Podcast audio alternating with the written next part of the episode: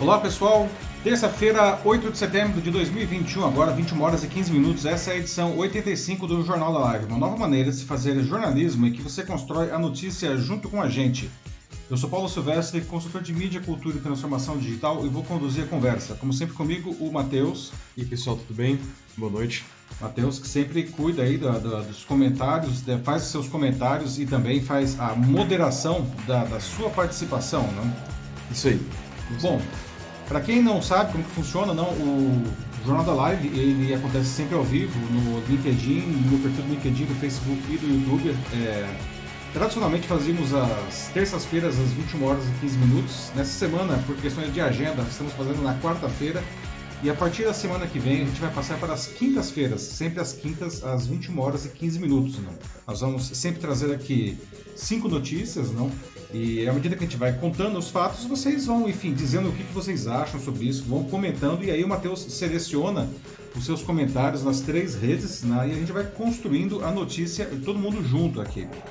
Bom, pessoal, esses são os assuntos que nós vamos debater hoje na edição 85 do Jornal da Live. Né? Vamos começar a edição debatendo sobre a MP da liberdade de expressão, não editada pelo governo na véspera do feriado. Não. Um desavisado poderia achar que, enfim, a iniciativa é bem-vinda, mas ao se analisar o texto, a MP distorce justamente o conceito de liberdade de expressão, não, e tem apenas o objetivo de proteger usuários e publicações de interesse do governo, como as que incitam ataques à democracia e outras formas de desinformação.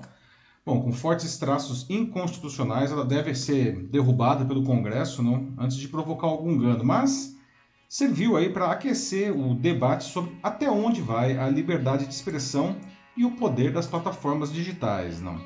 Você acredita né, nas boas intenções da SMT? Bom, na sequência, uma pesquisa da USP e da FIA mostra que cresceu entre os brasileiros o desejo de manter o trabalho remoto, não, o home office. Isso é agora mesmo, isso agora mesmo, tá mesmo com a, com a flexibilização das regras de distanciamento da pandemia chegando a 78% dos entrevistados querendo trabalhar de casa. Mas tem também, por outro lado, uma preocupação com o excesso de trabalho. A mesma pesquisa mostra que 23% dessas pessoas estão com jornadas que chegam a 70 horas semanais. Meu Deus. Pois é. Afinal, quando que o home office é bom para o profissional, não? E quando que ele é bom para a empresa? Não? Na sequência, um velho golpe está crescendo com força, né?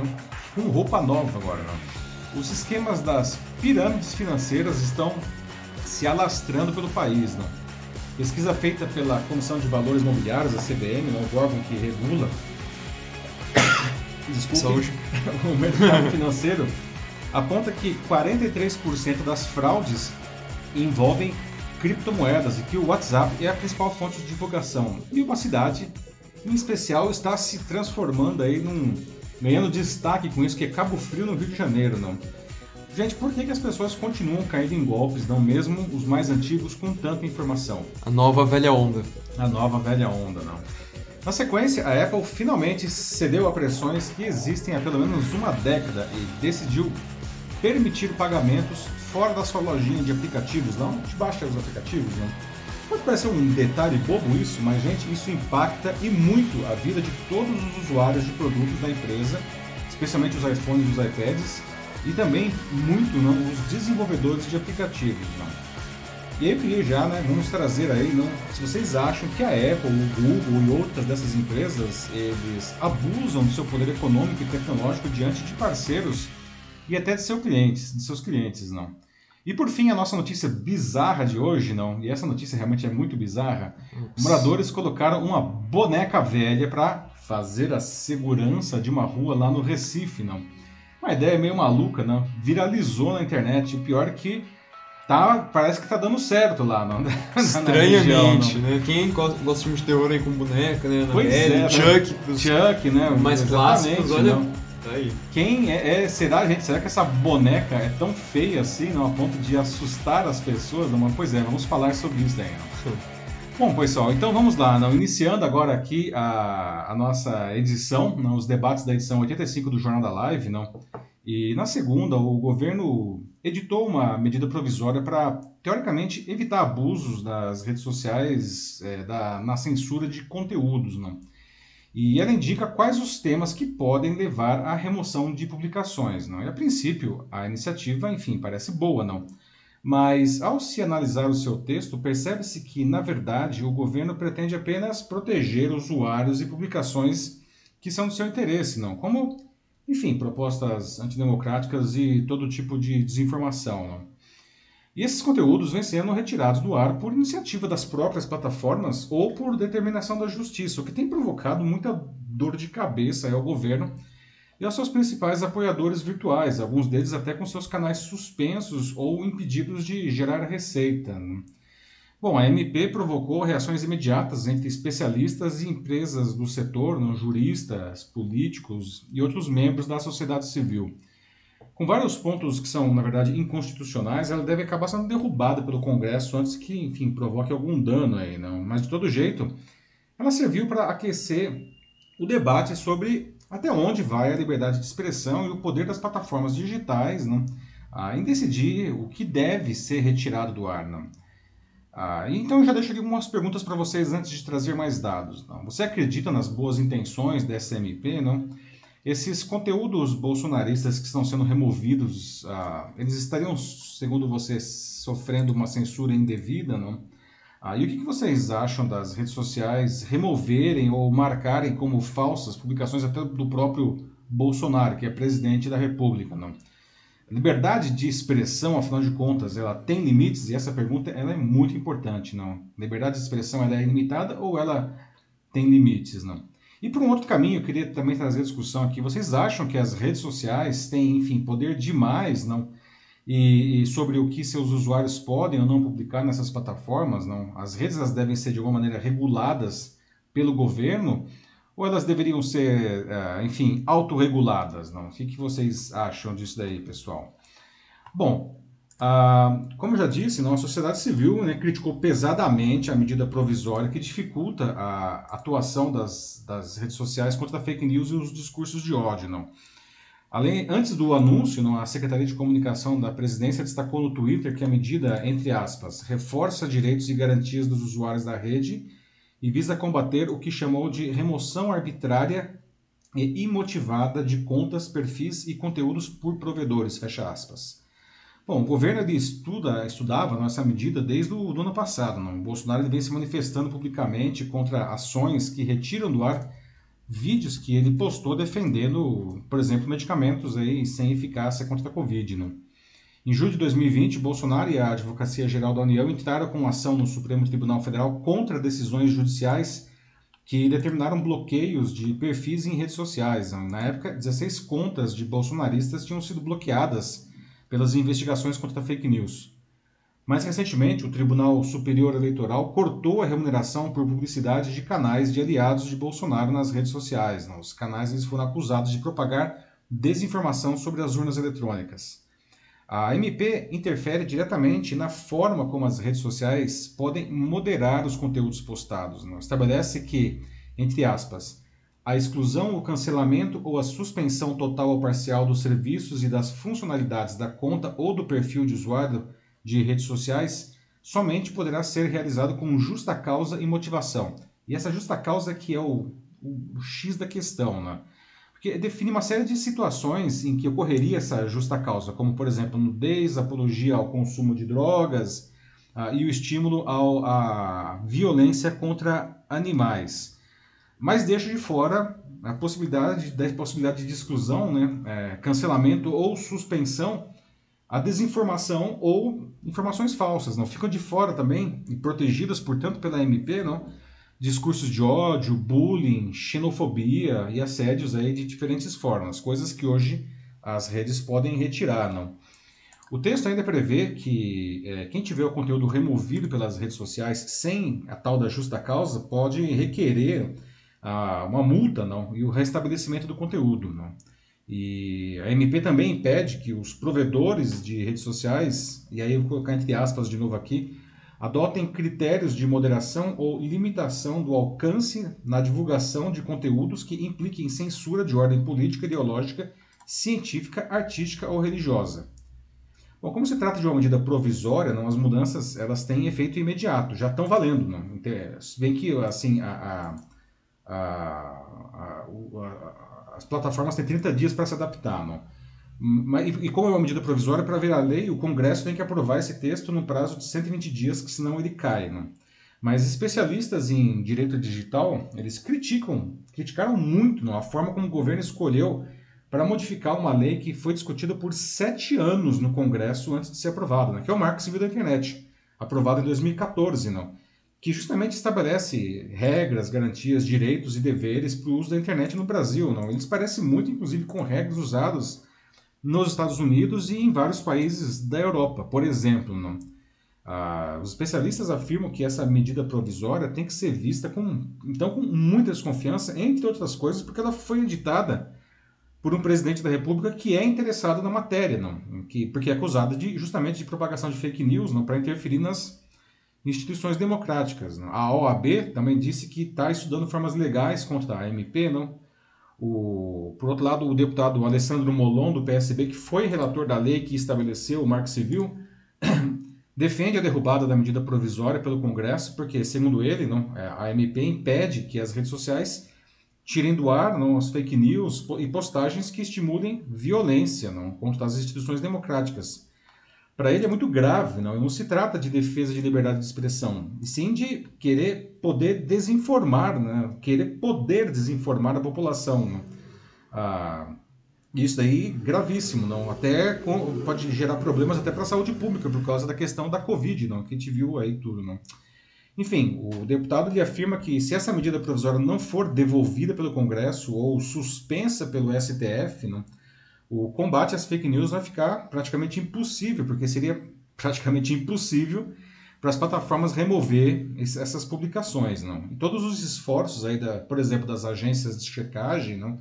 e das próprias plataformas para evitar que as pessoas sejam mais manipuladas ainda, não iriam por água abaixo.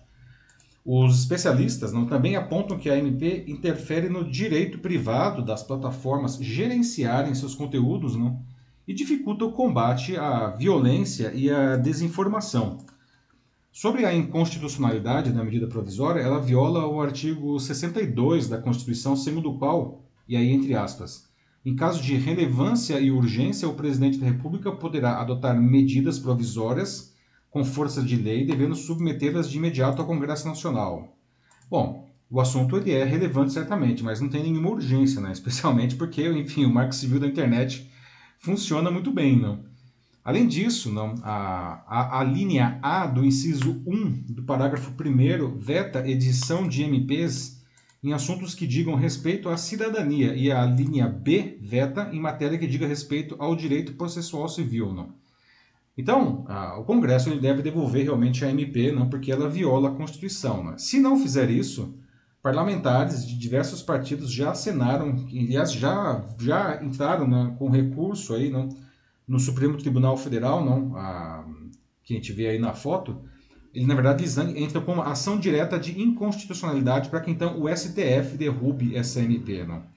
Do lado das empresas, o Facebook, que também é dono do WhatsApp e do Instagram, não, ah, declarou que, medidas, que essa medida provisória limita fora de forma significativa a capacidade das redes não, de combater os abusos que violam direitos e garantias constitucionais, justamente. O Google, por outro lado, que é dono do YouTube, não, disse que a liberdade das redes sociais para adotar regras é essencial na construção de uma internet livre e aberta, segundo ele, não?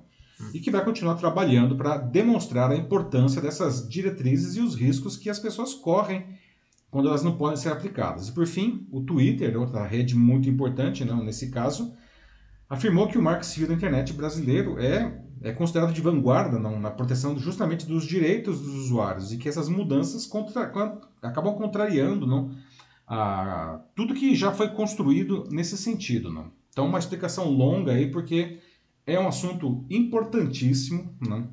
Queria trazer um, um bom panorama aí. Não.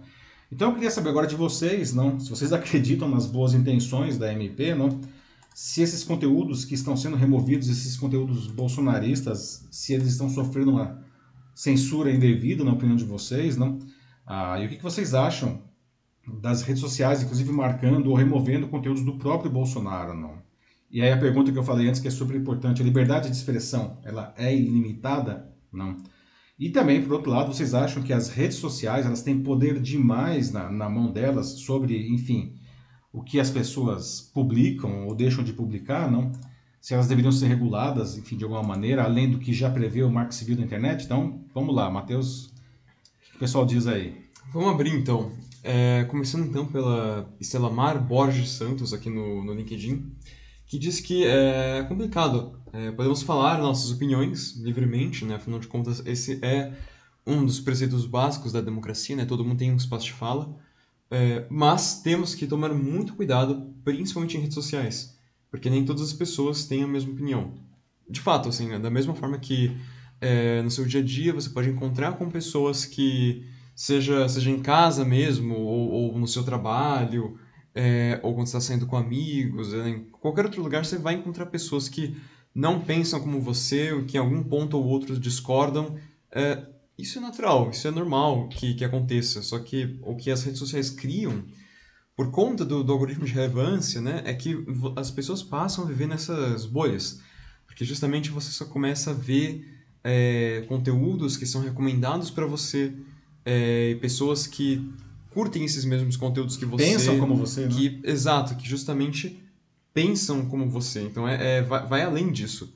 E é que tá, você cria essa bolha e as pessoas então pensam, então, bom, eu tenho todas essas pessoas que, que pensam como eu, que só pensam como eu, então todo mundo que pensa é, o contrário, independente do que for e quem for, só pode estar só muito pode enganado. estar muito errado, né? E uhum. o que eu penso, mesmo que seja a maior barbaridade, né, tá, é, é absolutamente válido. Obrigado, Estela Mara, aí pelo comentário, não? E de fato, não pensar de maneiras diferentes, não, ah, isso faz parte da vida e da democracia, evidentemente, não. O problema é quando ah, até impulsionados aí não pelas pelos algoritmos de relevância, as pessoas acham que elas podem impor não o seu ponto de vista é, é, sobre os outros e mais do que isso, não pontos de vista que contrariam as leis, que contrariam, enfim, legislação até a gente tem visto tantos ataques aí a essas questões inconstitucionais, não? O que mais, pessoal? Uh, em seguida eu tenho o Joaquim Dezer Neto, que ele fala que esse SMP, né, ela está completamente errada, pois existem muitas coisas mais importantes é, do que lidar com essa matéria, né? É, coisas como a falta de empregos, saúde, educação, segurança, comida, né? É, é, comida, bem lembrado, alimentos, né? A, a crise energética também, que está acontecendo agora, principalmente por causa das hidrelétricas, né? E os preços estão lá em cima, a conta de luz, né? Todo mundo está vendo isso acontecer. E os caras estão fazendo isso, entende? Tudo bem, é, de alguma forma dispensam, ah, ok, isso aqui é relevante também, mas tudo bem, mas todos esses outros problemas que são mais é, imediatos ou até de problemas, né, questões aqui no nosso país... Muito maiores, né? Muito maiores e que já vêm de muitos, muitos anos. Então, acho que assim, realmente eu concordo com o Joaquim, né, que ele fica meio, meio indignado falando sobre isso, né, que é, eu acho que realmente eles precisam arrumar essas prioridades deles. É, pois é, Joaquim, né? Pensar em prioridades aí realmente o buraco é muito mais embaixo, não? A, a... Na verdade, isso é prioridade para o governo, não? porque isso é as redes sociais foram essenciais para que o governo se eleja, não? E é o, o canal que ele tem para manter a sua base ativa, já que ele não fala justamente com a imprensa, não? Se eles são cortados nas redes sociais de alguma maneira, são limitados ali, não, isso prejudica profundamente, não? a, os, seus interesses. Portanto, para eles é matéria mais do que relevante, mas para a humanidade inteira, não. Particularmente para os cidadãos brasileiros, isso é totalmente irrelevante, porque, como eu disse, o Marcos, é. a internet funciona muito bem, não? E nós temos uh, questões incrivelmente mais prementes, né, mais uh, urgentes, como todas essas que você e o Matheus falaram. Não? Mas, enfim, como disse Paulo Guedes, não, qual é o problema da energia ficar um pouco mais cara? Não? é um pouco, vai acumulando mês por mês e você vê as pessoas que não tem como pagar. Eu não diria que é exatamente um pouco quando você coloca isso em perspectiva. É, é tá, não, né? Qual é o problema uhum. da, do diesel, da gasolina ficar muito mais caro e deixar o frete mais caro e, as, e tudo ficar mais caro e as pessoas não têm o que comer? Mas qual é o problema do desemprego de 15% quase aí? Né? Mas, enfim. Em seguida, tenho a Tânia Mara, que diz que fake news devia ser criminalizado independente da fonte e que o limite da liberdade é a lei, sempre tem que ser a lei. Eu concordo aqui é, com os dois pontos dela. De fato, a fake news é, é um crime. Assim, acho que isso não devia ser nem mais uma questão. Acho que todo mundo devia estar bem Exatamente. É, consciente disso. E sim, independente da fonte, independente do, do que aquilo propague, é, qual lado defende, é mentira. Então, devia sim ser criminalizado, vendo o estrago que isso pode causar é, na vida real mesmo, na nossa sociedade. É, então, se alguém tinha alguma dúvida, não basta ver aí é o que aconteceu na pandemia, né? Pois é. Uh, e sobre o limite de liberdade de ser lei, também concordo, porque sem a lei a gente não tem como viver em sociedade. Leis, elas são necessárias. É verdade que uma coisa que eu penso é que, às vezes, a lei, ela tem brechas, e essas brechas são muitas vezes utilizadas pelas pessoas que deviam é, defender né, e exaltar a, a lei, mas uhum. que acabam muitas vezes fazendo o contrário. Mas ainda assim é melhor ter leis, mesmo que falhas, do Bom, que claro. nenhuma lei. Uhum. A, a, legislação não é perfeita e normalmente ela está atrasada, né? A legislação, ela, ela, quando surge uma lei, ela está normalmente regulando alguma coisa que já existe na sociedade, não? Sim. Ah, mas ela depois vai evoluindo, mas não dá para evoluir assim no afogadilho, no desespero, como é o caso agora, ou seja, fizeram o Marco Civil da Internet, como eu disse. Ele funciona bem, é uma lei nova, recente, bem construída, bem debatida, e aí, com uma canetada, o governo quer mudar isso daí para atender os seus objetivos pessoais. Não? O que a Tânia traz aí é muito importante, ela aborda a questão do, da liberdade de expressão, né? É verdade, não? Como diz o ditado, para falar basta ter boca, não? Você pode falar o que você quiser realmente, mas você vai responder por isso, não? E, e se você comete um crime valendo-se desse direito, você tem que pagar por esse crime, não? A liberdade de expressão, portanto, ela não é ilimitada, não, ela é regulada justamente, não, ah, pelo que é considerado, né, pelo que é definido pelo Código Penal, pelo Código Civil, enfim, pelo Código Penal principalmente, não. E é justamente esse é o cerne da questão, né? A MP da liberdade de expressão justamente é a MP contrária à liberdade de expressão, não? porque ela autoriza todo tipo de barbaridade. Né? É, o Sandro Custódio aqui no que está nos acompanhando pelo YouTube diz que ele já está cansado de ter que explicar essas notícias falsas no, nos grupos de WhatsApp aqui né, é, grupo da família, né, Sandro? Grupo da família, entre outros, né, que infelizmente o WhatsApp se tornou infame é, por, por, ser uma da, dos canais principais, né, onde é, proliferam essas é, as fake news, né, todo tipo de desinformação.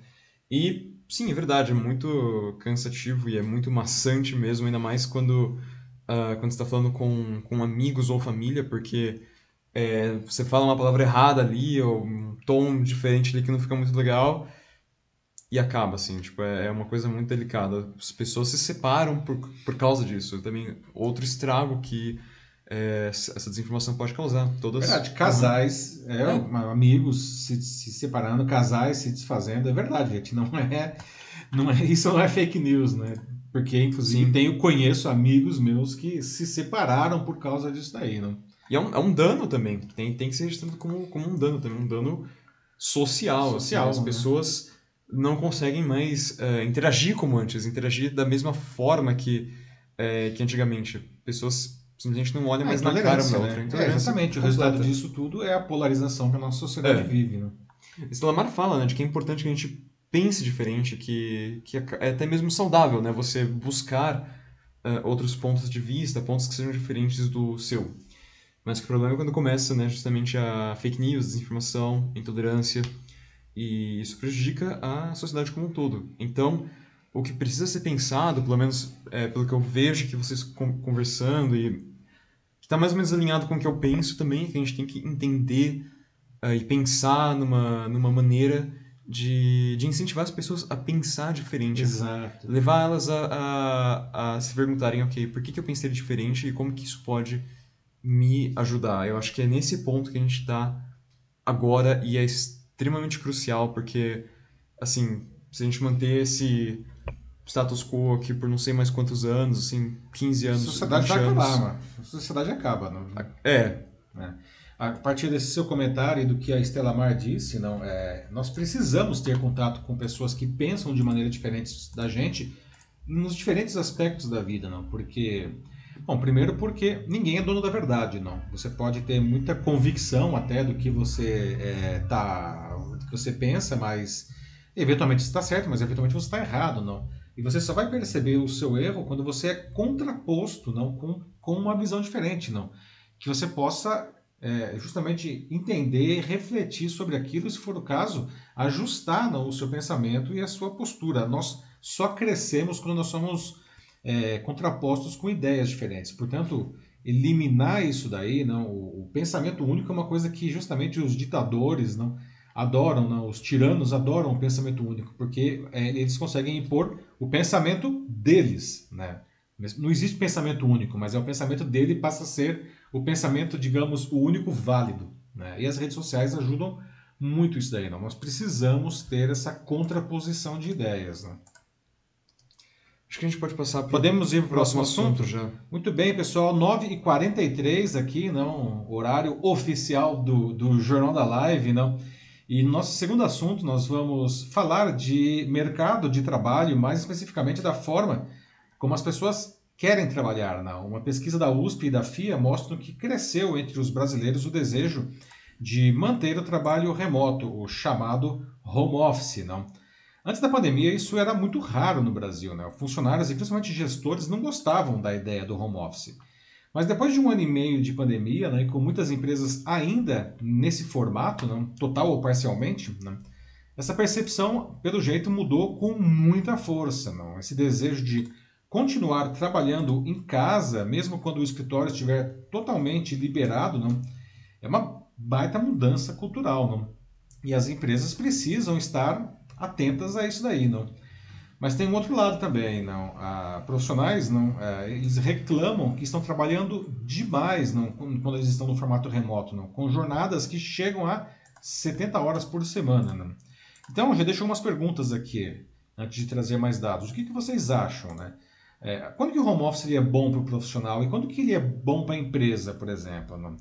Ah, como que esse formato pode ser, enfim, o melhor dos mundos para todo mundo? O que a gente precisa fazer para, afinal de contas, chegar no...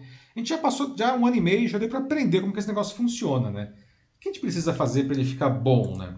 Alguém aqui ainda está no home office, não? Ah, ou sempre esteve, ou enfim, nunca esteve e gostaria de estar, não?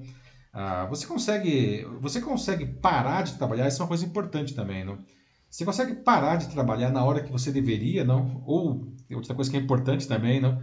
O seu chefe deixa você parar de trabalhar quando deveria? Importantíssimo. É. Bom, essa pesquisa ela foi realizada, como eu falei, pela Faculdade de Economia e Administração da USP, né, a FEA, e também pela Fundação Instituto de Administração, a FIA. Né? Ela mostra que a intenção dos brasileiros de permanecerem trabalhando em casa só cresce ao mesmo tempo em que relatam ter uma jornada de trabalho muito maior do que a estipulada em contrato. Né? De acordo com o levantamento, 73% das pessoas estão satisfeitas com o trabalho em casa. Mas esse número ele cresce para 78% quando se considera a intenção de manter essa rotina após a pandemia. Não?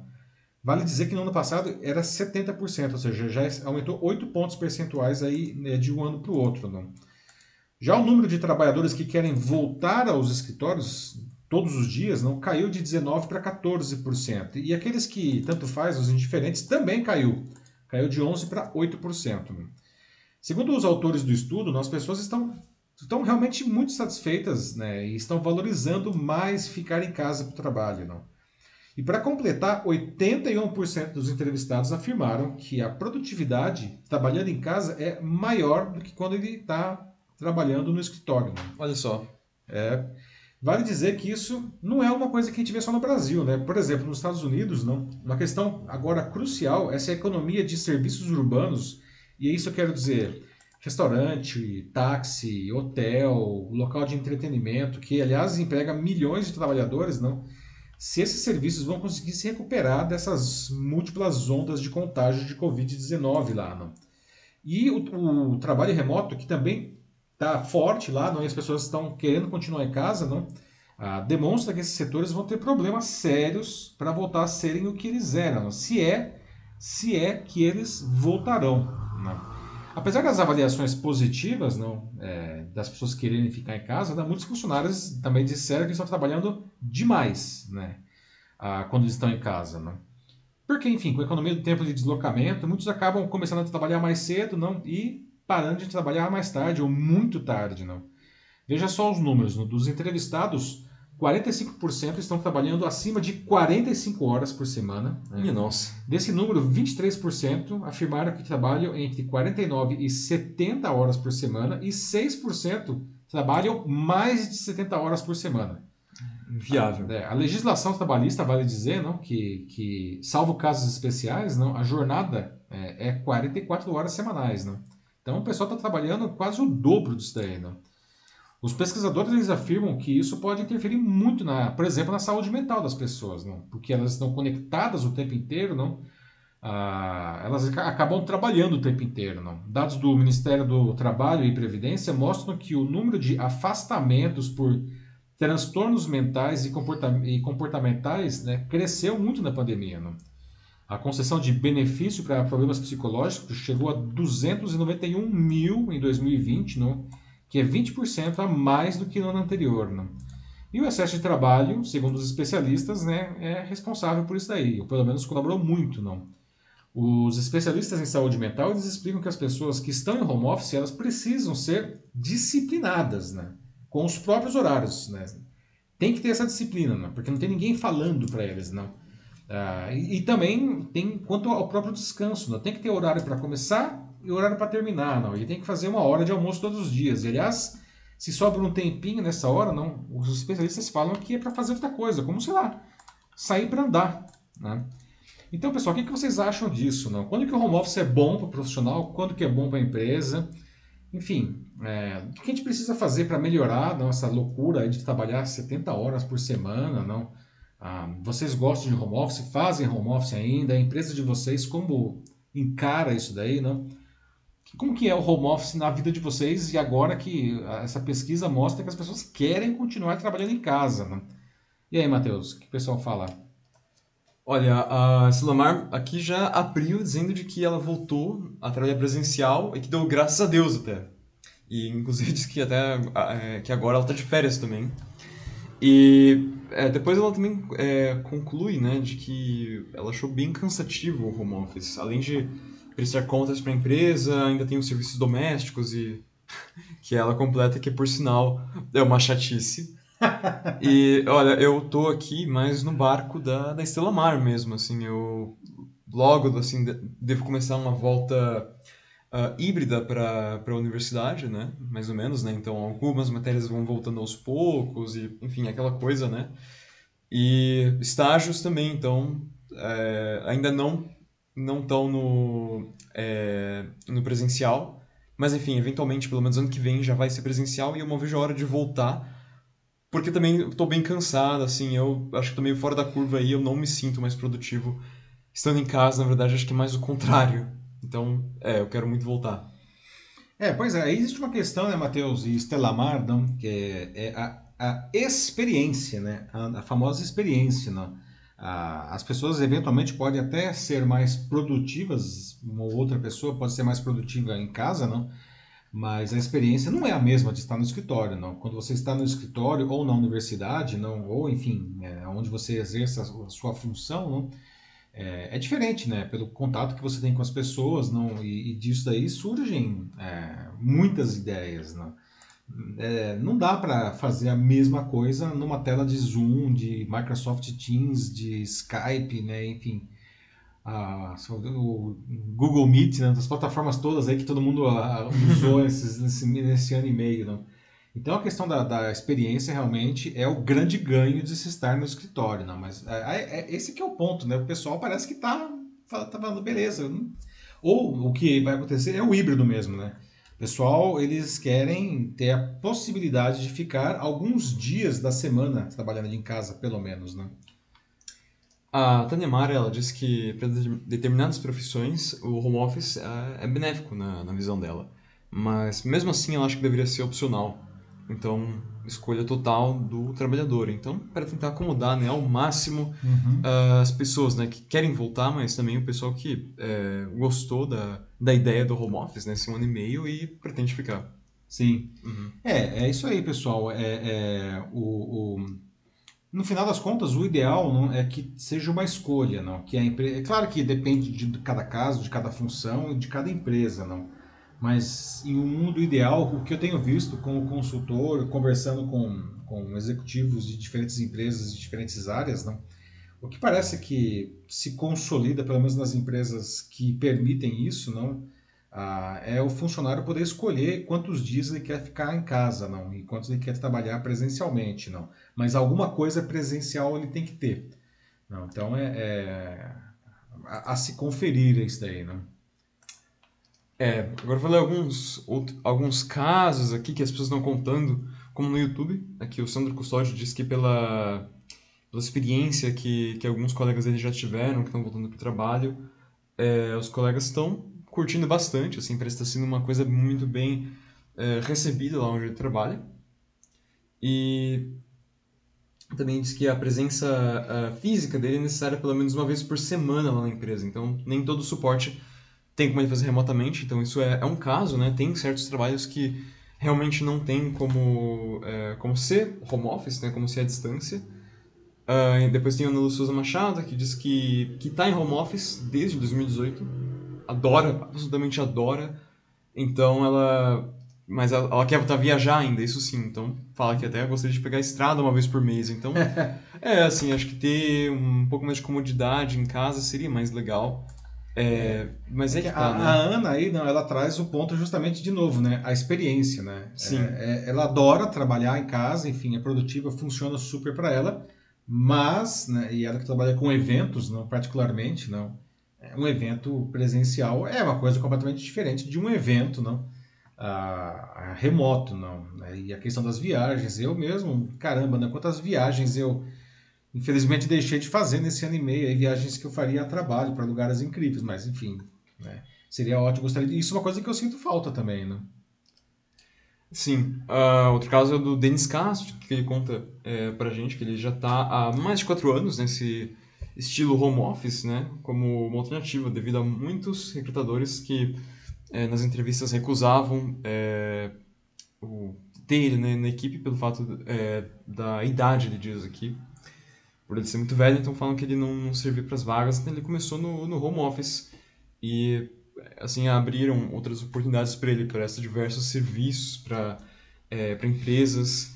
E é, ele fala que é uma coisa interessante de relembrar, né, que o home office ele abriu muitas portas novas, assim, novos trabalhos e gente assim do, do país inteiro podendo é, contribuir, né, com algo que antes não, é, não era possível, simplesmente porque você, é, não era todo mundo que podia é, muitas vezes chegar no trabalho, enquanto é muito mais fácil você poder pegar as pessoas assim para é, para trabalharem com você ou lugares para você poder ir trabalhar, uhum. se você está no conforto aí da é, da sua casa, claro, se for possível, claro. É verdade, o Denis uhum. traz um negócio que é interessante, não? O home office ele tem um outro lado também, que de certa forma ele abre possibilidades para pessoas que enfim, não estavam no trabalho, digamos, formal num escritório, não, ele facilitou, barateou até o, o meio digital, ele barateou, na verdade, a possibilidade de você virar uma pequena empresa, não, e prestar os seus serviços, não, mesmo sem ser funcionário de uma companhia, não. E uma outra coisa que é interessante do, do home office, não, é, derivado disso daí, na verdade, da mesma forma que as pessoas não precisam ir para o escritório, não, os clientes podem estar em qualquer lugar, não. A empresa não fica mais restrita aos clientes da região onde ela atua. Né? Em alguns casos isso era determinante, no caso do varejo. Não? O varejo físico só vende para quem passa na loja ali. Não? O varejo online vende para qualquer pessoa do mundo, literalmente. Não vale dizer também que durante esse período da pandemia, não, o varejo online dobrou de tamanho no Brasil em vendas, em receita, né? Então, ah, hoje nós temos também, é, derivado disso daí, não, clientes em qualquer lugar do mundo. Não? Isso é uma coisa que é legal, né? Então, tem esse, esse é um, um lado positivo também, né? Sim, desde que as empresas né, façam bem o trabalho deles e ofereçam ah, claro. o suporte necessário. Porque, claro, de novo a experiência. Né? Exato, né? é que tá, assim, a gente está falando isso aqui muito, né? Mas uh, muitos casos simplesmente não acontece. As empresas ah, não... Sim é, não marcam as reuniões previamente, elas não oferecem suporte técnico, né?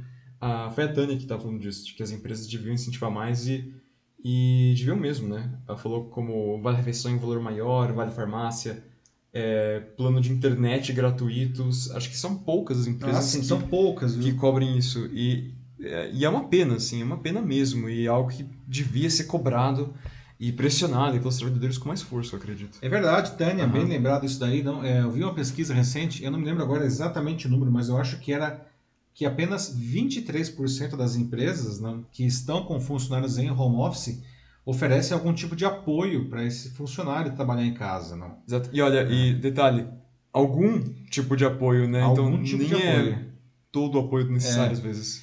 Assim, às vezes, né, enfim, o computador não, ou o telefone são Mínimo, né? É o mínimo, não, Tem mas assim, é, nesse número de 23% é, o- é, o- é algo além desse mínimo do mínimo. Não? Por exemplo, ter um apoio para pagar, a- afinal de contas, a internet e a conta de energia de casa, não, que aumenta né, por causa da, Trabalho. da- do trabalho. Não? Às vezes, até oferecer, né, a pessoa talvez tivesse um plano de internet ruim em casa, ou tinha internet só do celular. Não? É, isso é um custo adicional. Não? As empresas precisam ser sensíveis a isso daí, não? mas pelo que a gente vê, não, é, um quarto só das empresas é, cuidam disso daí para seus funcionários, o que é uma pena. É, ah, que mais? Agora outros lados positivos. A Natasha Costa, ela diz que ela também é outra do time que gosta do home office. É, nesse caso, ela fala que é por causa da filha dela. Ela gosta porque, estando mais em casa, ela pode é, curtir mais o tempo dela com, com a filha. Que é interessante, porque é, dependendo para quem você pergunta isso, né? Tipo, ah, você acha legal passar mais tempo com seus filhos, né? Que eles estão sempre aí do seu lado agora. Algumas pessoas vão concordar com a Natasha, enquanto outras pessoas não muito, né? Eles vão falar que, ah, que, que incomoda, né? Porque, tipo, mistura muito a vida familiar com a vida do trabalho, fica difícil de, de gerenciar tudo, enfim, é, é um ponto interessante, né? Mas para a maioria das pessoas é uma espada de dois gumes. É, pois é, né, é legal o que a Natasha traz aí, Natasha, tudo bem? Natasha fica mais tempo com a filhinha dela, não? Tem gente que, enfim, até uma- isso é uma coisa que é, se viu muito no ano passado, não? principalmente no segundo semestre, os pais e as mães principalmente, não? enlouquecendo por ter que dar apoio para os filhos, não, na, com, com a escola, não? É, porque os filhos não estão fazendo lá, nada. É, estão Aham. trabalhando, estão estudando em casa, não? E crianças pequenas elas precisam de apoio, elas não conseguem, elas não têm autonomia, não, para assistir à sua aula sozinha, não. Então elas demandam dos pais e muitos pais não estavam preparados ou sequer interessados em oferecer isso daí, não. É. Mas felizes aqueles como a Natasha que conseguem, né, é, é, tirar um- uma coisa positiva, não, justamente com essa convivência maior com, com a filha, né. Muito legal. outro lado positivo do home office, e esse vindo da, da Estela Mar mesmo, que né, quando começou aqui o debate, foi o que falou também de que ela tá bem feliz agora que ela tá voltando pro presencial, mas que diz aqui também que pelo menos alguma coisa ela pegou aí do home office que ela curtiu, e foi ah, que ela aprendeu a mexer muito com as tecnologias, né? Realmente foi todo um processo de adaptação e ah, é um aprendizado que a gente pode levar, sim, definitivamente para para frente agora, né, para o futuro. Sem falar é, no, no aumento de cursos também, que ela fez vários cursos online, não foi só ela, né, eu acredito. Nossa, esse, que o Não fenômeno foi de mesmo. cursos online, né? No ano passado explodiu, né? Muitos cursos gratuitos, inclusive, né? Muita gente fez curso aí, que é, que é ótimo, né? É, eu mesmo, eu também, eu fi- fiz, fiz alguns aí nesse tempo de pandemia e é bem legal, assim, tipo, é interessante, você junta até pessoas de... né, você pega cursos presenciais, cursos que estão abertos só para a sociedade, mas que agora eles é, são capazes de expandir para o país inteiro. Então você tem pessoas é, Brasil afora, né, ali junto com você. Enquanto no presencial seriam só pessoas que são da talvez da mesma cidade, no máximo do Claro, mesmo estado. Então isso é, é um ganho, assim, realmente é uma coisa legal e é mais fácil fazer os cursos online, né, do que antes agora. Tipo, eles realmente cresceram. É, e o que a Estela Mar diz também, né? O, o aprendizado de tecnologia foi geral, não foi dolorido em muitas ocasiões, né? Ah, foi. Mas o fato é que agora que as coisas estão, enfim, as pessoas estão conseguindo voltar para os seus escritórios e tudo mais, né, esse aprendizado, não, ele fica, não, são habilidades novas que são muito úteis, não, e que foram desenvolvidas aí nesse, nesse processo, não, vão ficar. Acho que o que fica aqui é que, né, independente da, da situação que a gente se encontra, não importa é, o quão incomodados, desconfortáveis a gente fique no começo e muitas vezes parece que é uma coisa que a gente nunca vai sair disso, né? No começo da pandemia era aquilo, né? Parecia que era desse bicho de sete cabeças, né? Parecia uma coisa que nunca ia acabar, que a gente ia pra sempre ficar assim. Era muito difícil enxergar a luz no, é, no fim do túnel, mas veja só, tipo, né? É, claro, com bons e maus momentos, né? Mas eventualmente chegamos aqui, a gente se adaptou e aprendemos um monte de coisas novas. Então acho que o que fica é a gente sempre, sempre ser capaz, né? E sempre pensar em aproveitar a situação na qual a gente se encontra ao máximo. Uhum. A gente nunca sabe o que a gente pode aprender. É isso aí. Mais alguma? Partimos pro próximo aqui. Ah, tudo certo por aqui. Vamos lá. Certo? Então, pessoal, vamos agora aqui, 10 e 3, horário oficial do Jornal da Live. Vamos para o nosso terceiro debate. Vamos falar de golpes. De novo, os golpes. Não, nós vive- viramos o país dos golpes, dos hackers, das falcatruas. Não, golpe contra a economia popular que pode pegar qualquer um se não prestar atenção, né? O velho golpe está crescendo com força, com roupa nova agora. Não? Os esquemas de pirâmides financeiras. Não? estão se alastrando pelo país. Uma pesquisa feita pela CVM, que é a Comissão de Valores Mobiliários, o órgão que regula o mercado financeiro, não, aponta que 43% das fraudes envolvem, inclusive, criptomoedas e que o WhatsApp é a principal fonte de divulgação. né? Hum. E uma cidade está se destacando nesse golpe, né? Cabo Frio, no Rio de Janeiro, não? normalmente conhecida pelas suas praias, pela sua beleza, agora é, enfim, tem uma cidade com muitas empresas aplicando esse tipo de golpe, não? E é incrível, né? Como que com tanta informação que a gente tem hoje, não? Com os veículos de comunicação, enfim, o tempo inteiro demonstrando essas falcatruas, as pessoas continuam caindo em golpes, não? Mesmo golpes antigos, como o caso da pirâmide, né? Por que isso acontece, pessoal? Não? Alguém aqui já caiu algum golpe, enfim, conhece alguém que, que tenha caído é, eventualmente, não? Ah, seja pelo cenário de juros baixos ou pela fórmula de dinheiro fácil, não? Promessas de rentabilidade estratosférica e retorno em curto prazo têm atraído cada vez mais investidores não para esses esquemas como esse daí descoberto não, no, em Cabo Frio no mês passado pela polícia. Não? Ah, como resultado das investigações, da, a Polícia Federal prendeu né, o dono da Gas Consultoria Bitcoin, que era, é o ex-garçom Glidson Acácio dos Santos, acusado de fraudes bilionárias envolvendo criptomoedas. Né? A prisão dele né, jogou nos holofotes justamente a cidade de Cabo Frio, né, que fica na região dos lagos lá do Rio, né, e ganhou agora a alcunha de Novo Egito, né, referência a várias empresas que fazem esquemas de pirâmide lá. Né. É, o grande número de fraudes tem sido motivo de preocupação da, da Comissão de Valores Imobiliários, não, porque ela recebe muitas consultas não, de denun e, e denúncias desses esquemas. Não.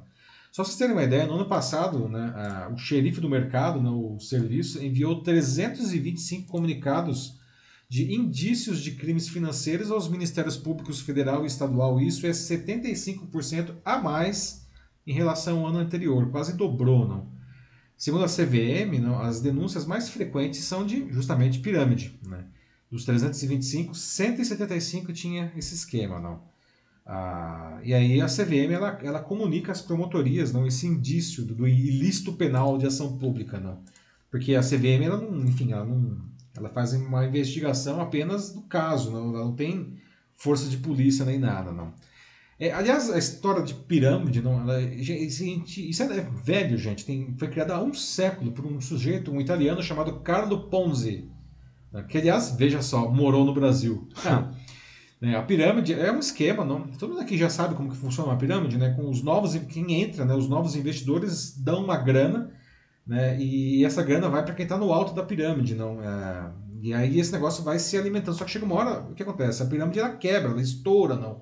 Porque o dinheiro que entra não é mais suficiente para sustentar o lucro esperado de quem está na ponta da pirâmide, não? Então, para tentar é, prevenir essas fraudes, a CVM ela fez inclusive uma pesquisa com as vítimas das pirâmides. E olha só é, é, o perfil dessas pessoas. Não? É, a imensa maioria são homens, 91%. Né? A faixa etária principal é de 30 a 39 né, anos, que dá 36,5% do total. A renda familiar é, principal é de 2 a 5 salários mínimos, que é 23% do total. E veja só isso que interessante. É, na educação, não, 71% das vítimas têm ensino superior completo ou pós-graduação. Né? Hum. Então falar, ah, nossa, só gente ignorante cai disso. Não, de jeito nenhum. Né? A pesquisa apontou também né, que as criptomoedas, não, o Bitcoin é a mais famosa delas, não, está no topo da lista de fraudes financeiras. Não. Ah, o Bitcoin foi usado em 43% desses esquemas. Não. E o formato de divulgação né, principal é o WhatsApp, 27,5%, muito mais que o boca a boca, por exemplo, que é 19,7%. Né? Os especialistas dizem que se você for vítima de um golpe assim, a primeira coisa a fazer é procurar o banco, o seu banco, né, comunicar o problema ah, de uma fraude, não? no caso de uma fraude bancária, para o banco interromper o, a partir dali, não? E registrar não, a boletim de ocorrência na delegacia, não, se for o caso, aí procurar um advogado também, né? no caso de uma empresa, assim, tem que ter um advogado, não, para é, mas a dica mais importante de todas, né, pessoal? Não acredita em promessa de ganho fácil. Isso não existe. Nunca existiu, continua existindo. Né? Pois é. Os únicos investimentos que têm possibilidade de garantir um rendimento, assim, de uma maneira segura, não são os de renda fixa, né, que são atrelados à taxa Selic e que hoje rendem 5,25% ao ano.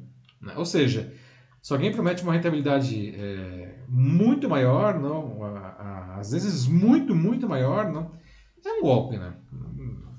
Quando as promessas de retorno estão ligadas a ativos de renda variável, que é o caso da criptomoeda, não, ou o caso de ações também, não, não tem como garantir não, um retorno fixo. Né? Não tem, porque vai, é, flutua demais. Não? O Bitcoin mesmo, veja só, no começo do ano, um Bitcoin valia 30 mil dólares. Um, um Bitcoin valia 30 mil dólares. Né? Nossa. Em fevereiro já valia 50 mil dólares. Em abril valia 65 mil dólares. E aí desabou, inclusive por conta do nosso amigo Elon Musk, não? caiu de novo para 30 mil dólares, né? E, e aí começou a subir de novo e agora está de novo em 50 mil dólares, né? Então veja que é, é, a gente não tem como, como garantir, né, gente? A, e aí eu queria saber de vocês, não? O que, que vocês acham disso, não? Como assim as pessoas continuam caindo, não? Ah, em golpes, não? Vocês viram que, enfim, não são pessoas ah, com pouca educação, não. Muito pelo contrário, a maior parte das vítimas tem curso superior completo e às vezes até pós-graduação e continuam caindo, não. Ah, vocês têm alguma história para compartilhar de vocês mesmos, se quiserem, claro, não? Ou de alguém que vocês que foi vítima de, de, de algo assim, não? E aí, Matheus, o que o pessoal diz aí? Então, por enquanto, o que a gente tem aqui é não necessariamente casos, né? Ainda não apareceu nenhum caso alguém tenha é, de alguém que tenha sofrido um desses golpes, né? Mas é, quem falou até agora é, expressa muita desconfiança em relação a, a, criptomoedas em geral ainda. Como, por exemplo, a Tânia Mara, que diz que enquanto não houver uma legislação no Brasil para a criptomoeda, ela não investe nessa modalidade de forma alguma. É, pois é, Tânia, né? Você traz uma coisa que é importante, não? Tânia, a, a criptomoeda, não? Ela é, é um ativo que o Banco Central e, ou qualquer outro órgão de qualquer país não, ah, não garante isso. Salvo, aliás, é o Salvador, né, que te deu, dei essa notícia aí há algum tempo, que os caras fizeram o Bitcoin virar, inclusive, uma moeda oficial. De, aliás, é o Salvador? Não, Honduras, ó, Honduras, isso, desculpa. Hum.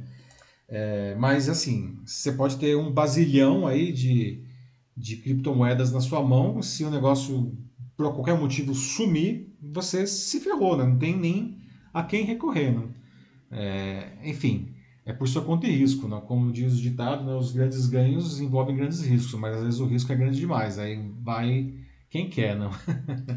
o Joaquim também apareceu aqui, ele disse que, é, que tem certeza de que faltam leis que cuidem disso, né? que deem, assim, é, não somente é, falando da, da criptomoeda em si, como a, como a Tânia, né? para realmente fazer com que esse investimento né, nessa área, nessa modalidade, seja uma coisa mais, uh, mais clara para todo mundo, né? Porque é, todo mundo ainda sabe, em geral, né? O público geral sabe pouco sobre criptomoeda. Uhum. Por isso que é um negócio é tão... verdade, tem isso também, né? Sim, por isso que é um negócio tão Além de, além de não ser regulado, as pessoas não têm a menor ideia de como funciona isso daí, né? Exato. Às, às vezes investe sem saber como que é o mecanismo por trás. Não, né? é por isso que para muita gente, assim, é o mesmo, assim, cara, é, chega um negócio de criptomoeda para mim, assim, né, as pessoas começam a falar de criptomoeda, boa parte do tempo para mim isso é grego, assim, eu realmente eu, eu não tenho ideia do, do que fazer. Então, é, ainda mais chega um cara, né, tipo, já é ruim quando chega alguém que te dá um golpe e ele pede algo como, sei lá, é, 5 mil reais pra você.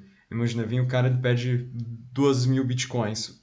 Não, 2 mil bitcoins, né? 2 mil bitcoins é uma loucura de dinheiro, né? É, mas enfim, os caras. É, 10 milhões de dólares, né? É, enfim, mas os caras mandam, né? Aí que tá. É, é, você falou que o negócio que é grego, né? Mas cripto é grego mesmo, né? É, é verdade. fixo grego. lembrei até daquele filme, o Casamento Grego, não, não, não sei se o nosso amigo do Denis está aí, né? O Denis, nosso amigo cineasta, né? Casamento grego que tinha um personagem lá, o pai da noiva, justamente, que era um grego, e ele falava que todas as palavras do mundo derivavam do grego. Não? Veio um flashback. Agora. o Joaquim, só para concluir aqui a ideia Sim, sim. ele diz que o. Ele fala assim que o governo tem que se preocupar mais com essas coisas e ele fala sobre como, na verdade, isso é uma questão até mesmo de segurança da população. E ao mesmo tempo que eu concordo, eu acho que na verdade a gente devia também levar as nossa, a, a nossa atenção, né, os nossos olhares para é, um outro fator, né, um outro lado. Assim, não é só uma questão de segurança, acho que não é só uma coisa que o, que o governo tem que resolver, até porque o governo né, tem que já resolver muitas coisas e eles não são necessariamente conhecidos por resolverem. Mas eu acho que assim, é, a gente tem empresas já, aqui no Brasil mesmo, é, que são como, como posso explicar, como corretoras, né? São tipo, corretores. Isso, que, que trabalham com é, criptomoedas. Eu acho que a gente devia ter um trabalho, assim, vindo deles, é uma iniciativa vinda por parte deles, para realmente fazer esse serviço de explicar para a É, população. Eles até fazem, Aham. né? Até fazem. É que, é que tá, existem empresas sérias e outras, digamos, não tão sérias. É, não, mas né? mesmo as que fazem, sabe, é uma coisa muito pouco, pouco divulgada, que fica Ah, uma sim, coisa muito, sim. acho que muito, é, é muito nichado ainda, fica muito nesse, só nesse círculo, assim, tipo, de, de investidores, ou, tipo, pessoas que já têm alguma ideia de bolsa, mas e o pessoal, sabe, que, justamente o pessoal que talvez nem, nem tá tão ligado em investimentos, mas que cai nesses é, golpes. A criptomoeda é uma coisa Aham. complexa, né? o funcionamento É. dela é, é uma coisa, não tem nada parecido. Então, então a educação é, no, no assunto é bem-vindo. né? E, e a questão da legislação, que o, que o, ou da regulação, pelo menos, né, que o Joaquim traz, isso é importante também. Sim, Por outro lado, não é, o Bitcoin, não, ah, por exemplo, e tantas outras criptomoedas, a Ether, enfim, e outros, não, ah, eles são a natureza deles justamente é ser descentralizado, não. Então o governo não tem como regular o Bitcoin, mas ele poderia regular, por exemplo, as empresas, não que, que fazem, enfim, essa corretagem não. A, e a CVM, no caso, ela é, tem um papel central nesse processo. Eu acho que o negócio está muito fluido ainda, não? É, e aí permite que, enfim, apareçam, surjam empresas, não? De toda a natureza e que inclusive fa- fazem outros golpes com, usando Bitcoin, como o caso justamente aí da, da do Novo Egito, lá no Cabo Frio, um monte de empresas fazendo pirâmides, né? Boa e velha pirâmide usando, usando Bitcoin, né? é. Ah, agora um comentário do YouTube aqui, a Ana Lu Souza Machado fala que é engraçado o nível de conhecimento, né, da... Né, 71%, né? É, ensino superior 71% completo. ensino superior completo ou pós-graduação. pós-graduação. Mano, isso que é engraçado, curioso isso, tipo. Que. Pô, você espera, né? Você vê uma pessoa assim, cara, não era pra cair numa dessas, né? É o que a maioria das pessoas pensa, mas. É, ela fala que só pode ser o fato do brasileiro sempre estar de olho no dinheiro fácil. Ela, como mineira raiz, como ela mesma fala, desconfia de tudo. Pode ser dinheiro fácil, mas uma outra coisa que pode ser também, que imagino que, que é bem comum desses golpes também, é, eu pensei também quando a maioria, é, grande maioria eram homens, né? Uhum. É, muita gente está se sentindo bem... 91% eram homens. 91%. Muita gente está se sentindo solitária na, durante a, a quarentena, né? Nessa, nessa pandemia. Então chega alguém lá, assim, tipo, às vezes chega, manda aquele e-mail ou uma mensagem por algum aplicativo de, aí, que, que usa, ah, encontrei esse número aqui, isso parece interessante, vamos conversar, sabe? Vai, vai na, naquela ideia, assim, Também, também. Putz, é, é uma coisa que pode acontecer mesmo, assim. É. E ainda mais pensando nesse contexto, assim, de quarentena, cara, eu acho que, assim, é, é um direto, assim, sabe? Direto. Ainda mais Pode pensando que a mesmo. maioria é é, homem. É, é verdade. É. Pode explicar esse número, não. E, Uhum. Mas o que a Ana trouxe aí, eu acho que é bem válido, não? O brasileiro quer o dinheiro fácil, de qualquer jeito, não quer Sim. a mágica, não. Ah, então, eu acho que grande parte, de, mesmo pessoas assim, com uma boa formação acadêmica e tudo mais, né? Ah, pode estar aí caindo nesse negócio por, por ah, em busca pelo lucro fácil. Ou por desespero também, né? Muita gente aí, não, que, enfim, perdeu emprego por conta da pandemia e tudo mais, né? Perdeu, não tem uma perspectiva não, de entrada financeira e acaba caindo, vira golpe fácil, aí, é presa fácil desses golpistas, né? Então tem várias coisas que podem justificar isso daí, né? É, vamos pro Vamos para o próximo então? assunto, então? Vamos lá, pessoal. Agora aqui, 10 e 17 no Jornal da Live, nosso quarto debate da noite. E vamos falar do modelo de negócios que está presente em todos os celulares e que agora pode sofrer mudanças, começando pela Apple. Não? A empresa finalmente cedeu a pressões que existem há pelo menos uma década não, e decidiu permitir o pagamento fora da loja de aplicativos. Não. Pode parecer um detalhe isso daí, não. A imensa maioria das pessoas nem sabe do que está que, que, que tá acontecendo, não. Mas isso impacta e muito a vida de todos os usuários né, de produtos da empresa, especialmente os iPhones e os iPads, e, e, principalmente impacta muito todos os desenvolvedores de aplicativos. Não? E, aliás, isso pode abrir um precedente para que esse modelo não, porque esse modelo da Apple ele na verdade criou esse mercado, né? então se eles estão fazendo isso pode virar um precedente para mudanças nas lojas de aplicativos do Google, né, que atende o Android, e da Microsoft que atende o Windows, não. E queria saber de vocês aqui, não? Aliás, até um debate aqui paralelo, não? Vocês acham que empresas como a Apple, Google e outras, enfim, não, abusam do poder econômico e tecnológico que elas têm não, diante de parceiros e até dos seus clientes, não? Vocês, enfim, sentem isso como clientes de alguma maneira, não? Aliás, se tiver aqui alguém na, na sua conversa, alguém que seja desenvolvedor de aplicativo, não, que já passou por essa experiência, não, ah, e quiser compartilhar com a gente, não, fiquem, é, fiquem à vontade, tá? Bom, essa história não é nova, não tem praticamente a idade do iPhone, ou seja, 14 anos, né? mas ganhou um novo impulso no ano passado, né? após a pressão de concorrentes, principalmente não, do estúdio Epic Games, do Fortnite, né? e de vários governos do mundo. E a, a Apple finalmente anunciou não, que ela vai começar a permitir o pagamento fora da loja de aplicativos da empresa, né? revertendo aí as políticas internas da companhia. Né? Ah, ou seja, não, ah, Todo aplicativo, como que funciona isso? Não? Ah, tudo que você compra numa loja da Apple, na verdade uma loja da Apple, do Google também, não, 30% do dinheiro fica com o dono da loja. Né? E 70% vai para o desenvolvedor, 30% fica mais do que isso, tá? Vamos supor que você tem um aplicativo que pode ter sido gratuito não, ou pago, e aí você faz uma compra dentro do aplicativo, né, que é o tal do in-app purchase, que é super comum, não? Ah, 30% de tudo que você compra dentro do aplicativo também vai para a Apple. Né? A empresa ela ainda impede, não, justamente porque ela não quer perder essa, esse controle não, e esse dinheiro, ela impede que as empresas criem mecanismos de associação, assinatura fora do próprio aplicativo. Por exemplo, no site da empresa, não, porque aí o cara ele pagaria no site da empresa, faz o login e baixa tudo. Não. Então a Apple fala, se você quer vender por aqui, isso não pode, eles bloqueiam o aplicativo. Não. Bom, essa decisão agora não vem após aí o, o encerramento de uma ação judicial da Autoridade Concorrencial do Japão, de que está desde 2019 brigando com a Apple por práticas anticompetitivas. Né? E como parte do acordo, a Apple vai permitir justamente que os desenvolvedores das lojas de aplicativos da empresa ah, redirecionem os usuários para links externos, quando eles não podiam assinar os serviços. Né? Então, de cara, não, aplicativos de música, livros, jornais, revistas, vídeo, games, todos isso daí vão ser muito impactados pela medida. Né? Porque eles vão escapar dessa mordida da Apple. Não. Só começa a valer em 2022, mas já é um sinal interessante. Não. Ah, para quem quiser continuar usando o esquema atual não, da App Store, vai continuar, vai estar disponível lá. Né? Lógico que eles não iam simplesmente falar não quero mais agora. Não está claro ainda né, quanto que vai ser o impacto dessa medida não, nas receitas da Apple. Mas, gente, é muito, muito, muito dinheiro isso daí. Né? Agora, é, por outro lado, não para os desenvolvedores, não isso é, é, super bom, né? Porque, enfim, o dinheiro vai entrar limpo para eles, não? Ah, e eles podem até eventualmente repassar como descontos do preço final, não? Esse, esse dinheiro que eles deixam de entregar para a Apple, não? Vocês sabiam disso daí tudo? sabiam como que funciona? Que normalmente só quem é desenvolvedor sabe desse esquema aí de que 30% vai para a Apple, para o Google, não?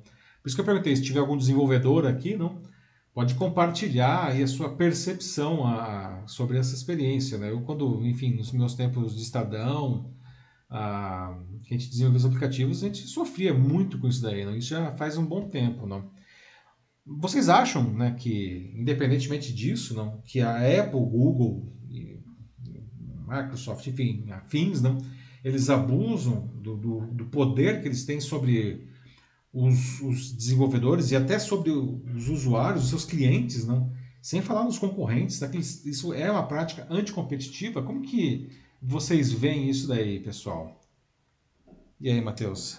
Então, aqui o Denis fez um comentário já, dizendo que a Apple fez com o novo aparelho é, é desafiador, né? Agora que não tem entrada para fone, nem carregador de energia, tem que comprar tudo separado. Então, É, putz, é. estavam falando disso hoje, né, Matheus? Né? Esses, As mudanças que a Apple coloca aí nos, é, no fone de ouvido, carregador, tudo é uma coisa só, agora é tudo sem fio. Não, é, se você quiser comprar, usar um iPhone, você acaba ficando refém, digamos assim, não, dos, dos dispositivos da própria Apple, que costuma custar muito caro. Não? Sim, né? então é um plano de negócios particularmente sacana. É, pois é. Aham. não. Mas enfim, é, quem gosta da Apple gosta. Eu já fui usuário da Apple por muitos anos, mas confesso que já tem um bom tempo que cansei, né? E não, assim, adoro, acho os produtos incríveis, mas algumas coisas dos justamente do modelo de negócios é, chega uma hora que eu falei, cara, não quero mais isso, né? E aí eu migrei para os telefones Android e estou bastante satisfeito, não? É, ele também coloca aqui o Denis, assim, tomara que seja copiado, mas acho que ele quer dizer não seja copiado, né? É, ou eu acho que ele quer dizer Aham. que seja copiado a mudança, né? Essa, esse- o fim dos 30%, né? Deve ser isso. Ah, sim, é. É, aí sim, é o famoso Verdade, verdade. abrir pre- precedente, não. Pois é, tomara que sim, né? Eu acho que seria muito interessante que, já que eles copiaram né, de um jeito, copiar do outro também, né? E, e a, a empresa, ela vai dar um jeito também, gente. Os caras não vão perder totalmente o dinheiro, não. É. A Tânia Mário diz que é uma forma de beneficiar os parceiros também. É, Tem um comentário perdido aqui de alguém, é, do José Damasceno, que tá ainda falando do assunto MP. Tô pensando aqui, talvez a live deve estar meio bugada para para outras pessoas, talvez estão vendo em diferentes tempos. Será que tá Olha, não, acho que não seria assim? acho que não seria a primeira vez. Qual Já a plataforma no, no LinkedIn? LinkedIn. Já aconteceu outras vezes. É verdade, no É. LinkedIn às vezes tem umas uns bugs que são incompreensíveis assim. Desculpa pessoal se alguém estiver vendo aí super atrasado, né? Agora aqui nós estamos agora 10 e 24 nós estamos no nosso quarto assunto falando da mudança de modelo de negócios da Apple. Josué, é, é, eu, como sempre, né, eu leio todos os comentários depois, né? Seu comentário vai ser lido também. Desculpa que se o, se o LinkedIn bagunçou aí a história, não? Ó, ah, depois tem a Ana, Lu, a Ana Souza Machado, que diz que já estava na hora de uma coisa dessa acontecer, porque afinal de contas o mercado, ah, como ela coloca, é uma via de mão dupla. Então ela acha justo isso. É uma via de mão dupla mesmo, ô, ô, Ana. Assim, do lado da Apple é uma highway de 16 pistas, do lado do desenvolvedor é uma, uma, uma picada, assim, né? uma estrada de terra. É de mão dupla. É, pois é. Brincadeira, mas enfim, né? É, é, é muito poder que os caras têm na mão, realmente. Não? E vale dizer que o Fortnite, não, aí, é, que é um jogo aí, o Mate pode até falar melhor do que eu. Eu não jogo. É, mas, assim, é, você aham. sabe, né, de como, a importância que esse jogo ganhou aí ah, no desde, enfim, do ano passado, não? E os caras peitaram a Apple, né, explicitamente, não? Sim, Foi- a briga deles que teve foi uma coisa que foi muito comentada mesmo. Eles até chegaram a fazer campanhas, mesmo assim, é, anúncios, né, propagandas assim é, deles indo contra é, a Apple, que eles até pintavam é, essa imagem, né, tipo que eles usavam uma, uma pera, né, mas era claramente uma alusão a é, a Apple e eles faziam como se fosse o Grande Irmão, né, que é aquela obra é, conhecidíssima Do George Orwell. Vale Aham. lembrar né, que tem uma propaganda considerada por muitas pessoas o melhor anúncio publicitário da história, não que foi o primeiro anúncio né, do Macintosh, que foi lançado em 1984, não, que eles usaram, o Steve Jobs, não, enfim, ah, o anúncio foi dirigido pelo Ridley Scott, não só nada mais, nada menos que Ridley Scott, não, Ânimo de passageiro alguém. é, pois é. Ah, e era centrado no grande irmão, né? A figura do grande irmão dizendo que a Apple justamente libertaria as pessoas. Né? Olha só que ironia no caso. É, e usaram isso contra eles, talvez sabendo disso, assim, realmente pra dar essa tacada, assim, super forte. É, né? e, e Aham. a Apple vale dizer que teve um tempo aí que a Apple baniu o Fortnite não, da lojinha dela. Quer dizer, que veja que aí é questão do poder, justamente. Né? É, assim, Agora voltou, né? Então. foi algo que pegou muito mal, assim, né, mas considerando a popularidade do jogo, mas, pelo jeito, bom, agora acho que eles estão cedendo aos poucos, né, ou, ou se é por bem ou por mal, não sei, né, mas... É eu por acho mal, que- lógico. é. Né? Você acha? O cara, isso daí é uma máquina de fazer dinheiro, né? Mas enfim, eles estão sendo forçados, não. Não foi por causa da Epic Games lá com o seu Fortnite que isso aconteceu, né? Foi porque, no caso, é o governo do Japão, que é um mercado super importante para a Apple, não? ah, forçou a empresa a fazer isso aí, não? E aí esse negócio vai repercutir, né? É, eu acho que a melhor, assim, realmente é quando você tem esses monopólios gigantescos, né? Estilo Apple, aí, que é o que a gente está falando aqui.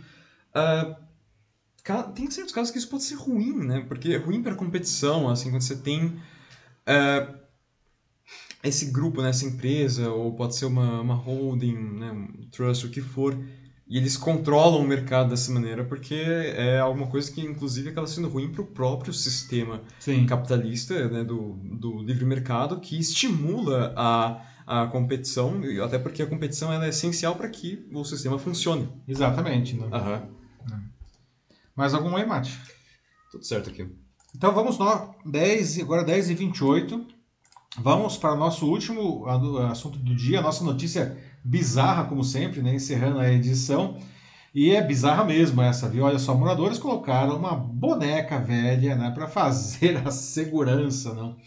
de uma rua lá em Recife. não Uma boneca, gente. não Isso aí, eu fiquei pensando, nossa, é o brinquedo assassino aí. não Nosso amigo Denis certamente vai ter algum comentário sobre o, Chuck. não essa ideia, é, uma, é, claro que era uma brincadeira, mas essa ideia meio maluca, ela viralizou na internet, não? E o pior é que, enfim, de um jeito ou de outro, o negócio está uh, surtindo efeitos. Algumas pessoas estão se assustando com a boneca ali na rua, não? Tadinho, será que a boneca é tão feia assim, gente? Não. E, e aliás, é, já pensou você tá andando na rua assim, não, e encontra uma, uma boneca feiosa?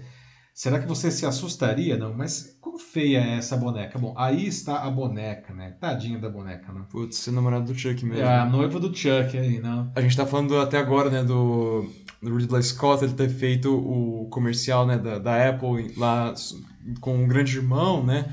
É, Ridley Scott que dirigiu o Alien, e agora a gente tem essa bonequinha aí que parece ser direto do Chuck, né? Do Dom Mancini. É verdade, né? Bom, essa boneca ela foi colocada sentada numa cadeirinha de plástico cor-de-rosa, né, fazendo a segurança da rua Albatroz, que fica no bairro de Afogados, na zona oeste de Recife, não? Né, e está assustando quem passa pelo local. Não? Né. E essa história, claro, era uma brincadeira, mas viralizou nas redes sociais. Não? Segundo o Jansen Alves, de 35 anos, que colocou a boneca lá, ele colocou para assustar as pessoas, mas ele nunca achou que aconteceria o que aconteceu, né? a, a, o, o, estudante de direito Matheus Fata, não, de 24 anos, ele fez uma postagem não, com, com a foto do, do, da boneca, não, que é, ele é vizinho do, do Jansen, não, e disse, botou a boneca, né, uma boneca no meio da rua para assustar quem for entrar nela, não. E aí, essa publicação já teve mais de 300 mil curtidas, não. Já foi repostada 20 mil vezes, tem mais de 5 mil comentários, não. O estudante ele conta né, que ele foi dormir, né, ele fez lá a postagem, quando ele foi dormir tinha 300 curtidas, 300 likes. Né? Quando ele acordou tinha 5 mil. Ao meio-dia tinha 50 mil, não. E aí no dia seguinte tava com 200 mil. O negócio assim assustador, não. Caramba. Mais assustador que a boneca até, não. e claro que rendeu muita gargalhada. E essa pegadinha, não. É, é, muita gente, enfim, fala que se assustou mesmo com a boneca, não. Ah, e o, o Jansen, não. É, ele que é o responsável, o dono da boneca, ele é gerente de um pet shop lá, não? Ele teve essa ideia junto com a, com a mulher dele, né, que é a Bárbara Regina, de 36, que é empresária, não? Eles estavam, enfim, é, arrumando a casa tal, e eles encontraram essa boneca, tadinha, a boneca da filha, que tava, a boneca velha estava jogada ali num monte de entulho, tava, tinha tomado muito sol, muita chuva, por isso que ela tá nesse estado deplorável aí, não? E aí eles, eles viram o seguinte, tinha muita gente que passava bêbada lá na rua, não, né? normalmente voltando de festa, não. Então eles falaram, vamos colocar essa boneca aí para assustar esse pessoal, não. E, e o, o, bom, a boneca, como vocês podem ver, ela está passeando, não. Ela, ela virou uma atração, não. O segundo o Jansen, não, vários administradores de redes sociais que publicam notícias de bairros né, de Recife entraram em contato com ele, não Alguns comentavam que seria bom ter a boneca para espantar os bandidos, não. Outros falavam, nossa, aqui no meu bairro, se ela vier, ela não vai durar nem um minuto, ela vai ser roubada, não. E, e o, o, fato é que a boneca ficou uma celebridade local, né? Ela tá passeando pela cidade, não. O Jansen e a Bárbara já levaram a boneca para vários lugares, não. Tipo a Feira Livre lá de Afogados, não. A, o Marco Zero, não. E veja só, a boneca aí tá passando uma mensagem aí, né, pedindo mais segurança, tudo, não. E o pessoal, né, sabe que é boneca tal, quer tirar foto com ela, tudo, não. Por que, que alguém se assustaria com uma boneca dessa, né, gente? Assim, é, é... será que faz sentido isso daí? Não? Qual que é a... Será que realmente tem uma coisa aí? Não. Eu, eu vi até uma entrevista com um psicólogo que ele falava: ah, bom, tem realmente uma referência aí, não? As pessoas é. lembram do Chuck lá no Brinquedo Assassino, não?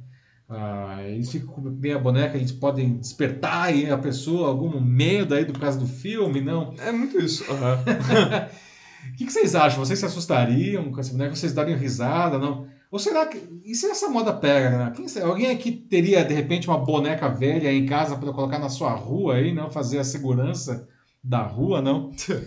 E aí, Matheus, o que o pessoal tá falando aí da nossa bonequinha de luxo? Nas palavras da Ana Lúcia Machado, ainda bem que ela tá de calcinha. Nossa senhora, né? Caramba! Tudo. Né? Meu Deus. É, porque ela tá numa posição. É que as, essas bonecas. Ela parece aquelas bonecas bem básicas, não? E quando elas sentam, elas ficam numa posição meio ginecológica mesmo, né, Ana? Ela tem um vestidinho lá que, puxa vida, ainda bem, boa observação. Mas ela já, ela tá falando aqui, ó, na Bélia Brasileira, só falta fazer uma oferenda para ela, né? Nunca se Nossa, sabe. mas olha, que essa ó, ideia é boa, Ana, né? De repente torna o negócio ainda mais crível ali, não? Não, e a galera que já vai lá mesmo, assim, ela já é uma atração, já é uma celebridade. O pessoal para, né, pra tirar foto com ela, né?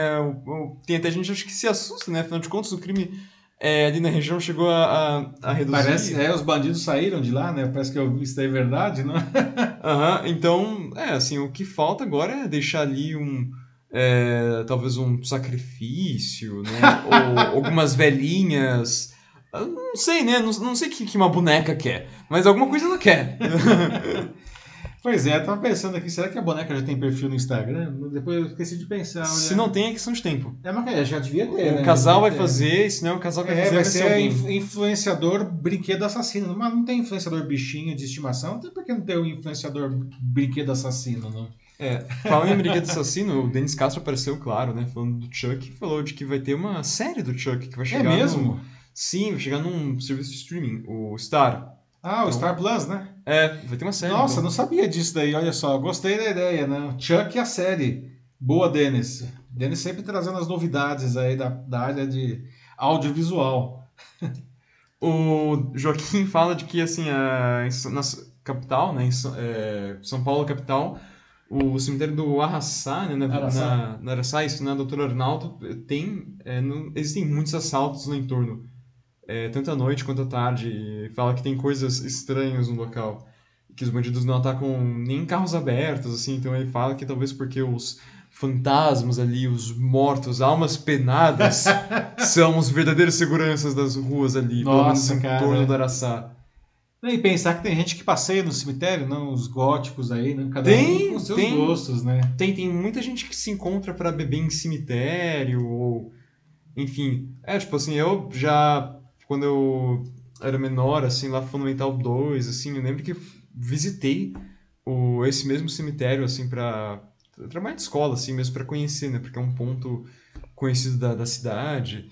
E era normal, sabe? Tipo, você tá andando ali, tá, tudo bem, tem os túmulos e tudo, né? É, os tem os famosos ali, né? Tem pessoas famosas no cemitério da Consolação, né? A Marquesa tem. de Santos tá, tá Ele fala que ela tá instalada no cemitério. Ela, tá...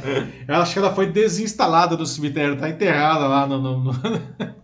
é... cemitério da Consolação. Né? Mas, exato, mas ao mesmo tempo que você tem né, alguns mortos ilustres, você também tem coisas não tão ilustres como várias garrafas de cerveja ali nas esquinas por algum motivo. Você vê, tipo, restos de bituca de cigarro, copos. É, tipo, é, o pessoal vai lá e é, pra pois rolê. É, pois é, né? o rolê do cemitério. Não, eu sei lá, eu acho que eu sou meio ultrapassado nessa hora. Eu gosto de rolês em locais mais convencionais. Ah, aqui, ah, agora também estão me dando dicas aqui do que a boneca poderia querer ah, no YouTube. Ana Lúcia Machado e o Sandro. Então, pirulito e bala é uma, é uma boa ideia. Frutas, cachaçinha, segundo o Sandro. cachaçinha, né? Ah, não assim, né? Naquele... Cachaçinha da boneca. No estado que ela tá, né? Algumas, né? Talvez foi. Não, pode ser, não. E tem umas cachaças com os nomes tão criativos, tão criativos aqui no Brasil, né? alguns inclusive impublicáveis, não?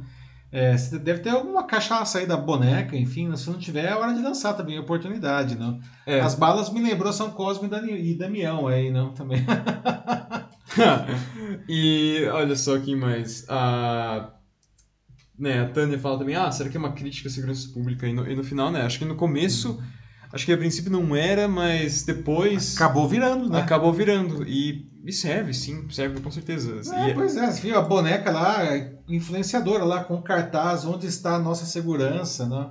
E pensar que a boneca fez mais lá na região do que até mesmo a que a polícia poderia ter feito, né? É, sabe que eu vi também uma uhum. entrevista desse caso, né, com as pessoas que moravam lá, e a pessoa falava, aqui não tem polícia, aqui não vem polícia nunca, mas a boneca tá lá. pelo menos a boneca, pelo menos a boneca. É verdade, né? Ah, acho que aqui a Lúcia, quando escreveu isso aqui, acho que foi, era para falar dos cemitérios, você faz rolê em cemitério na Lúcia, porque ela fala que é um lugar calmo, escreve em, em todas as letras maiúsculas, é um lugar calmo, então é por isso que você vai. É, ninguém calmo vai, demais, não. Ninguém vai te incomodar, é, é, ninguém vai te incomodar, dependendo dependendo do que você acredita. É, o bom assim, você ser vizinho de um cemitério, por exemplo, é que é uma vizinhança bem tranquila, não? Espero, né? ai, ai. Bom, é, eu acho que encerramos. Uhum. Muito bom, pessoal. Olha só, 10 e 38 não. Obrigado aí, não. Estamos encerrando a edição 85 do Jornal da Live. Bom, bom debate, né, Márcio? Bem legal hoje. Hoje foi uhum. muito legal aqui a conversa, não? É, hoje num, num, dia diferente, aí uma quarta-feira, mas lembrando que a partir da semana que vem, é, o Jornal Live vai acontecer sempre às quintas-feiras, a partir das 21 horas e 15 minutos. Não? Ele acontece sempre no meu perfil do LinkedIn, do Facebook e do YouTube. E no dia seguinte ele entra não? É, gravado não? como podcast nas principais plataformas. Aí, escolha a sua. Não? O meu canal é o Macaco Elétrico. Procure pelo meu canal, aproveita e siga o canal se você gosta de podcast, vai poder ouvir a, o Jornal Live gravado. Então é isso, pessoal. Estamos encerrando aqui a nossa edição. Bom resto de semana, bom fim de semana. E nós nos vemos de novo ah, no dia é, 16, na quinta-feira da semana que vem. Um abraço a todos vocês. Tchau, tchau, gente. Bom, é isso aí. Por hoje é só, pessoal. A gente se vê na próxima quinta. Então, é, obrigado por todo mundo que pôde participar. A gente vai ler os comentários aqui depois de quem, né? Acho que teve uns problemas aí. Mas a gente responde todo mundo. É, valeu de novo aqui pela, por terem vindo, quem pôde participar. E é isso aí. Boa semana e até a próxima semana. Tchau.